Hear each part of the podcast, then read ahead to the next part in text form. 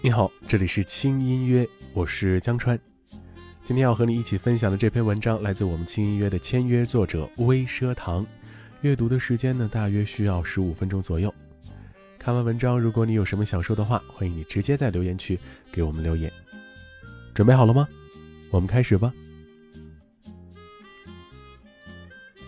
购物节的热浪还有余温，可你是否还记得，它也是光棍节呢？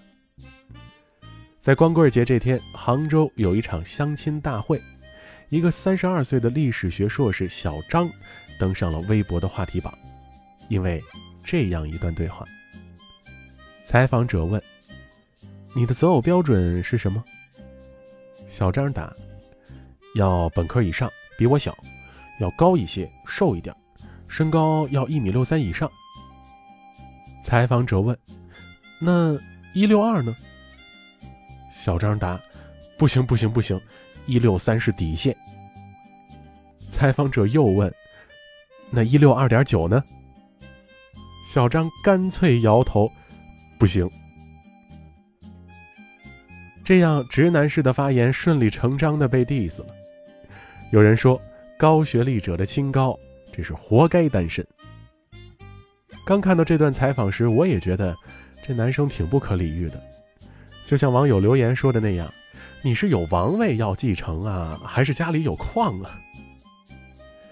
但理性一点，从成功脱单的角度来看，最怕的恰恰不是有择偶标准，而是不知道要找个什么样的人。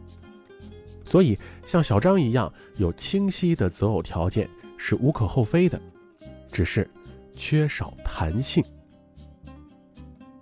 为什么？需要择偶观呢？一，亲密关系的本质是以吸引力为基础的社会交换。社会心理学家霍曼斯认为，人与人之间的关系，或者说人际交往的本质上是社会交换的过程，而亲密关系作为人际关系中最深入的关系。它是以吸引力为权衡标准的社会交换。明尼苏达大学曾经做过这样一个实验啊，随机安排大一新生参加一场大型舞会，其目的是调查在派对进行约会的情况。研究人员提前收集了参与者的智力、人格等方面的信息，然后跟踪调查舞会过程中及结束后大家的约会愿望。事实证明，无论男生还是女生，影响最大的因素是美貌，它远远超越了智商高低、社会技能是否良好及人品如何。结果很明显，吸引力在男女决定关系是否深入时起到了很重要的作用。而心理学教授罗兰·米勒指出，吸引力说白了就是一种奖赏，它分直接奖赏和间接奖赏。比如漂亮、气质这些外在因素会给人一种赏心悦目的感觉，那这就是直接奖赏；而诸如社会地位、物质财富这些会增加生活的质量，那这就是间接奖赏。但无论是哪一种奖赏，都说明了一件事儿：因为吸引力而来的亲密关系都带着各自的期待和愿望，这不就是我们所谓的？择偶标准吗？所以说，当一个人有自己的择偶标准时，是无可厚非的。如果大家都随遇而安，才是最可怕的。就像小张，他喜欢高学历、漂亮的人，无论外人看来多么不合理，对于他而言都是合理的，因为那就是他的期待。择偶标准有些时候可以帮助一个人精准锁定范围，然后在接触中去遇到合适的人。正因为这样，周围朋友给单身人群推荐时，最怕的就是他说没什么标准。还有一种声音是，你有标准，人家还有标准呢。但降低要求，就真的能遇到合适的人吗？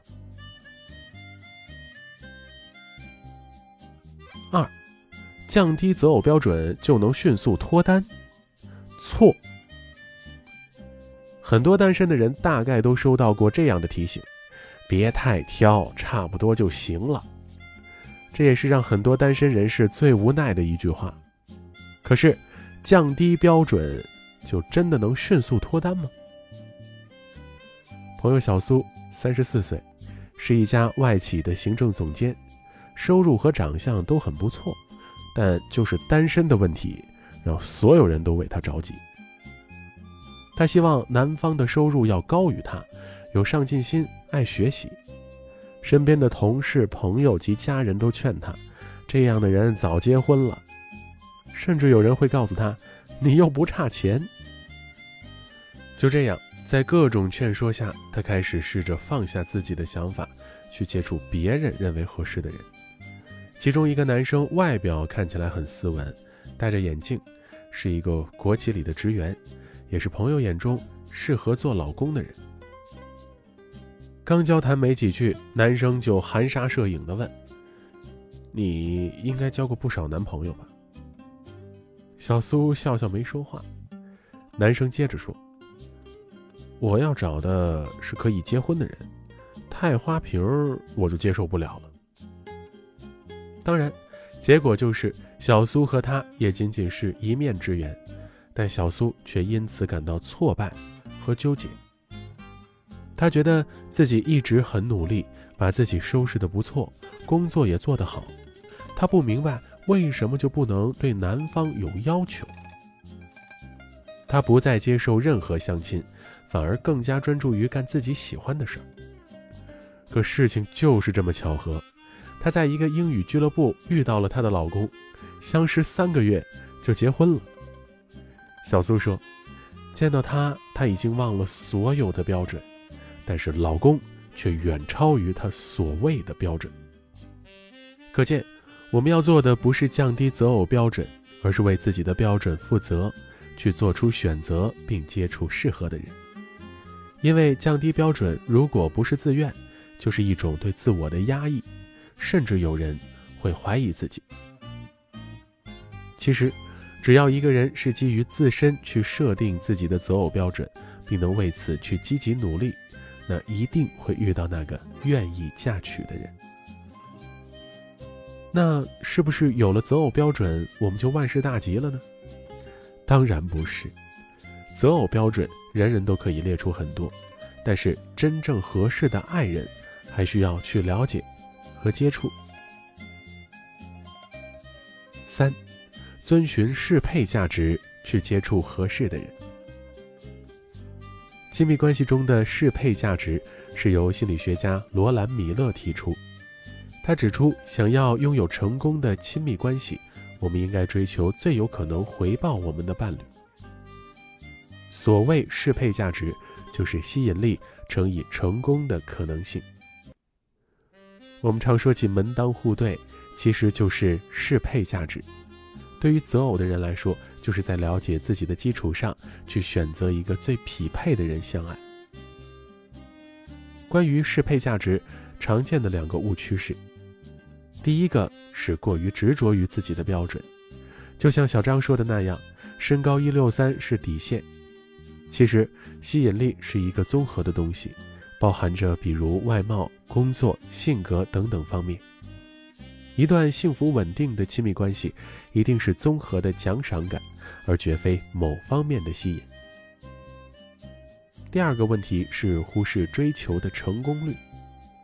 有些人很清楚自己想要怎样的爱人，就很武断的追求，虽然屡战屡败，甚至会用报复和自我折磨的方式来面对别人的拒绝，因为他忽视了适配价值中的成功可能性。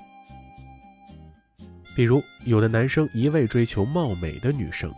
他很容易忽视的是，貌美的女生会更加倾慕于魅力更大的男生。又比如，有的女生喜欢有才的男生，那有才的男生是否喜欢某个方面更优秀的女生呢？毫无疑问，每个人都有追求的权利，但是如果忽视适配价值，会造成一些不必要的麻烦，甚至错过一些真正合适的人。一个懂得适配价值的人，会知道自己的原则底线，也懂得弹性看待所谓的条件。如果无视适配价值，走进亲密关系后，很多婚姻往往会问题百出。就像三星集团的李富真，作为一个富家女，模样、家世和事业都是高高在上的少数人。她嫁给了公司的保安，但是结婚后的问题却接踵而来。在自卑和贪婪之下，这个男人抓不住任何一次可以提升自己的机会。送到国外留学，会因为受不了压力而回国。更可恶的是，对怀孕的妻子拳打脚踢，离婚后拿着巨额资产，依然恶语相向。可见，择偶标准是需要的，但需要保持弹性。生活中大多数时候，我们都不是嫁给了理想型的爱人，但却是最合适的人。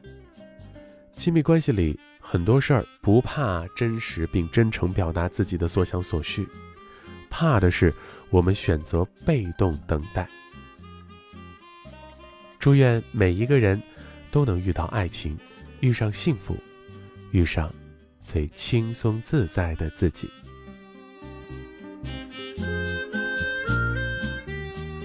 好了，感谢关注轻音乐。如果你觉得这篇文字对你和身边的人有所启发的话，别忘了把它转发到朋友圈，让更多的人听到和看到吧。最近微信改版，如果想更快的看到轻音乐更新的内容的话，就请你把我们设置成星标或者置顶哦。我们二零一九年全新的深夜情感陪伴节目《轻音夜谈》正在进行万人助力。如果你想重温千里的美好回忆，在二零一九年每周一到周五的晚上都能听到清音姐和情感主播们为你带来的暖心节目的话，就赶快在轻音乐公众号的后台回复“节目”两个字，了解如何助力以及这是一档什么样的节目吧。希望能够在崭新的一年里，每天晚上都能给你温暖陪伴的同时，也能让你的心灵有所成长。我是江川，我在北京，感谢你的聆听陪伴。我们下次见。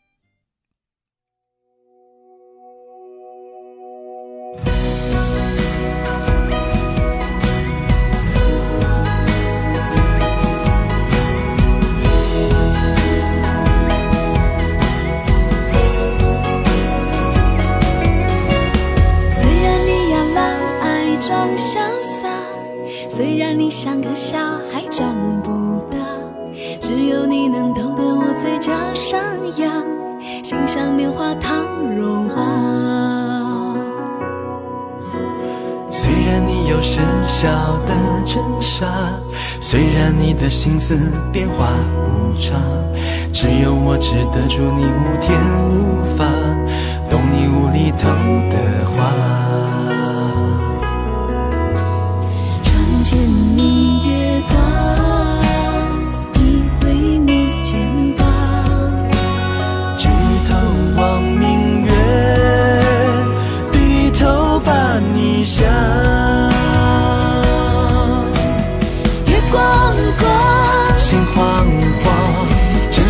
好月圆的好时光，天上的一对，地上的一双，牛郎织女不相忘。天堂再美，美不过你心房；银河也宽不过你胸膛。把你紧紧绑进我的未来，说什么都不肯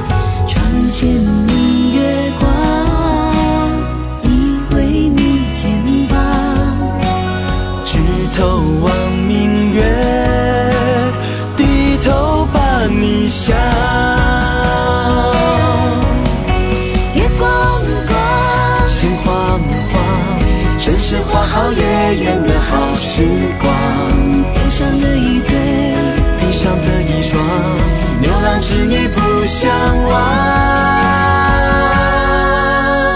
天堂再美，美不过你心房。